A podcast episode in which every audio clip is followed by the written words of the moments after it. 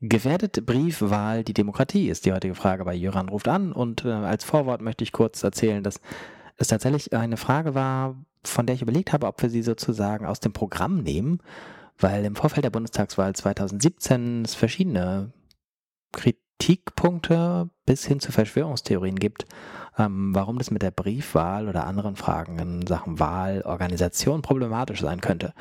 Und ähm, dann will man sich natürlich nicht in die geistige Verwandtschaft von verschiedenen Verschwörungstheoretikern begeben. Aber andererseits dachte ich auch, es ist jetzt keine Lösung zu sagen, man überlässt denen das Feld und äh, tut so, als wäre alles ganz äh, klar kein Problem. Also muss man diese Folge Joran ruft an doch machen. Also rufen wir an bei Malte Krohn. Malte Krohn ist ähm, jemand, der ins Internet reinschreibt jede Menge. Jemand, der, glaube ich, Politikwissenschaftler von Haus aus ist. Und ich weiß noch, im Fernsehen war er immer für die Frage zuständig, was sagt das Internet zur Wahl? Malte Krohn. Hier spricht der Jöran. Hallo Malte. Hallo. Sag mir, was ist das Problem mit der Briefwahl? Hm, ich habe ein Problem mit der Briefwahl in der Weise, dass ich sie für hochgradig manipulationsanfällig halte und ähm, die Gefahr sehe, dass für den Wähler es nicht nachvollziehbar ist, ob die Stimme, die man abgegeben hat, am Ende auch wirklich in das Endergebnis mit reinzählt. Es gibt noch viele andere Gründe, die gegen die Briefwahl sprechen. Es gibt auch viele, die dafür sprechen. Ähm, aber mein Hauptpunkt ist die Manipulationsanfälligkeit, weil ich seit Jahren sehe, dass äh, nichts dafür getan wird, ähm, diese Gefahren zu äh, beheben. Ähm, letztendlich würden es schon einfache Sicherungsmechanismen tun, aber die werden nicht eingeführt. Und äh, häufig scheitert es am Geld. Aber ähm, letztendlich denke ich, dass es auch Möglichkeiten gibt, mit wenig Geld äh, dafür zu sorgen, dass die Briefwahl ein bisschen sicherer wird.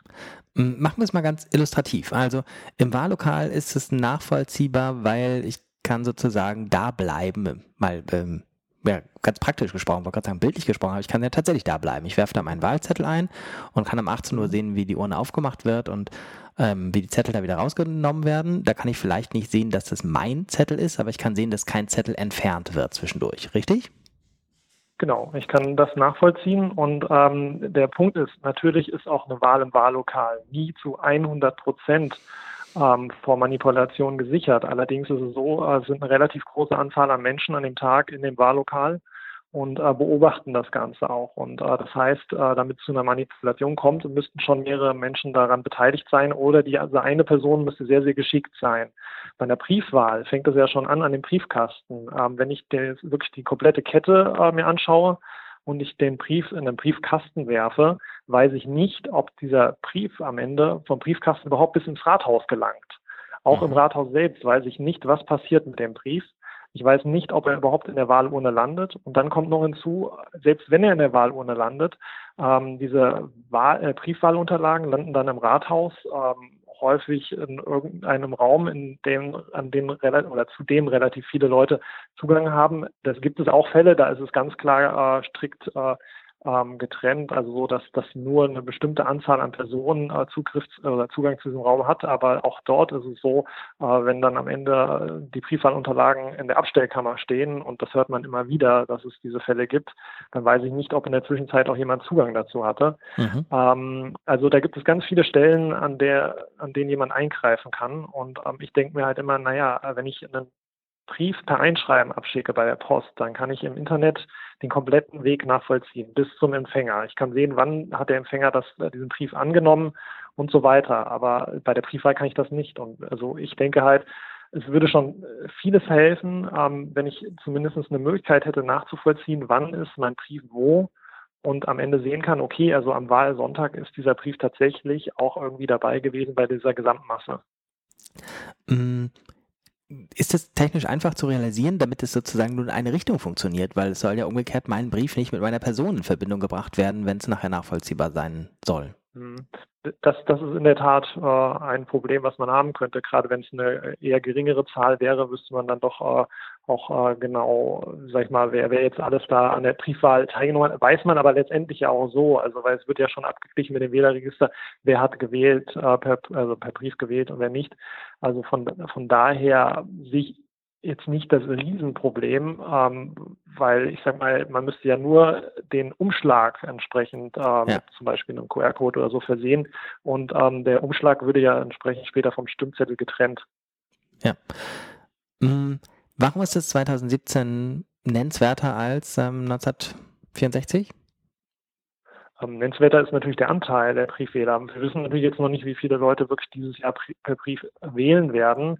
Ähm, aber meine Vermutung ist, dass es deutlich mehr sein wird. Bei der vergangenen Wahl hatten wir ähm, knapp unter 25 Prozent ähm, aller Wähler und Wählerinnen ähm, haben per Brief gewählt. Also es war auch schon eine relativ große Anzahl. Und ich sage mal, bei so einer Anzahl an Briefwählerinnen und Wählern, dann wird es auch irgendwann äh, natürlich auch interessant äh, für diejenigen, die irgendwie so eine Wahl manipulieren wollen weil es dann auch einfacher wird. Und ja. ähm, in diesem Jahr kann man davon ausgehen, dass es nochmal steigt. Also zumindest so erste ähm, Umfragen zeigen das ja auch. Ähm, da geht man, geht ja momentan die Umfrageinstitute von irgendwie über 30 Prozent aus. Ähm, und äh, man liest es auch momentan überall, ähm, dass in sehr, sehr vielen Wahlkreisen jetzt schon Briefwahlrekorde gebrochen werden ähm, deutlich vor der Wahl noch, also nicht erst zwei Tage vor der Wahl, sondern wir sind ja jetzt noch eineinhalb Wochen vor der Wahl. Da zeigt sich schon, dass jetzt äh, Briefwahlunterlagen in großen Mengen abgerufen werden. Mhm. Ähm, ich habe gerade 1964 gesagt, was übrigens Quatsch ist, 65 war Bundestagswahl.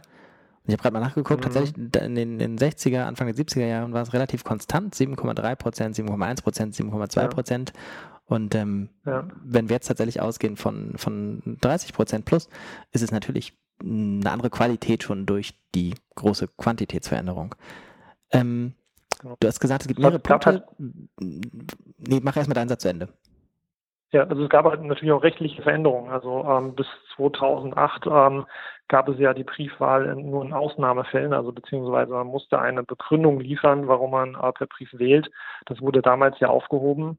Ähm, und äh, seitdem hat sich der Anteil der Briefwähler kontinuierlich erhöht. Und ähm, das ist der andere Punkt, ähm, den ich halt äh, verfolge. Also ich denke halt, man muss über eine Modernisierung der Wahlen halt sprechen. Also äh, weil ich sag mal, wir haben das Thema Wahlcomputer in Deutschland gehabt. Das war relativ schnell tot, ähm, auch aus äh, berechtigten Gründen. Ähm, es wurde dann aber immer sofort gesagt, okay, wählen muss so bleiben, wie es immer war, äh, Zettel und Stift. Und es sollte keine Modernisierung geben. Das Interessante daran ist aber, die Modernisierung findet trotzdem statt. Äh, die findet jetzt einfach äh, ohne großen nennenswerten Protest oder Diskussion darüber statt, nämlich die Leute äh, stimmen dann halt unterwegs äh, per Briefwahl ab oder halt, wann sie wollen. Und ähm, das ist das andere. Wir erleben in diesem Jahr einen Wahlkampf der Parteien, der ähm, sich sehr, sehr stark mit Briefwahlen beschäftigt. Also bei der vergangenen Bundestagswahl war das nicht in dem Maße zu beobachten wie in diesem Jahr. Ähm, alle Parteien werben um die Briefwähler. Ähm, das geht dann so weit, äh, dass das selbst die Parteien schon sagen, falls sie am Sonntag was Wichtigeres vorhaben, äh, dann wählen sie doch per Briefwahl.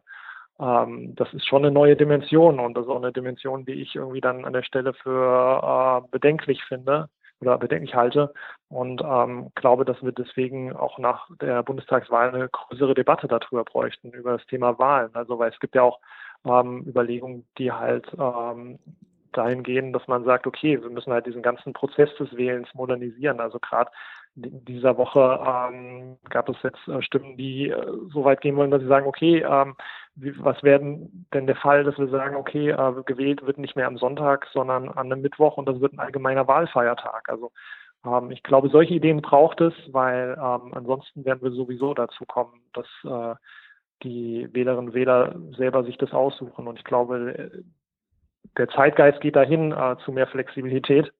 Und ähm, deswegen wird die Briefwahl auch so gut angenommen. Malte, ganz herzlichen Dank ähm, für das Teilen deiner Gedanken. Gibt es Leute, äh, Entschuldigung, umgekehrt, für Leute, die weiter interessiert sind, hast du einen Link als Empfehlung, wo man weiterlesen kann?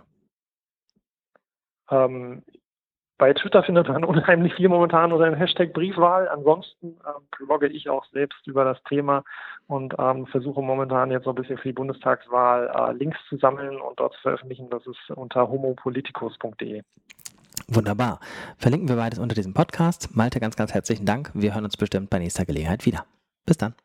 Gerne. Bis bald. Tschüss. Und äh, noch ein ähm, verbaler Link hinterher. Die vorhergehende Folge von Jöran ruft an, das müsste dann 69 gewesen sein, ähm, beschäftigt sich auch schon mit den Fragen Modernisierung der Wahl. Da geht es um die Frage, warum eigentlich Menschen unter 18 kein Wahlrecht haben in Deutschland. Hörempfehlung insgesamt. Sowieso viele Folgen von Jöran ruft an. Wer sie noch nicht kennt, findet sie unter jöran.de slash podcast. Und man kann das Ganze auch abonnieren bei zum Beispiel iTunes oder mit anderen Podcast-Empfangsprogrammen seiner Wahl. Danke und tschüss.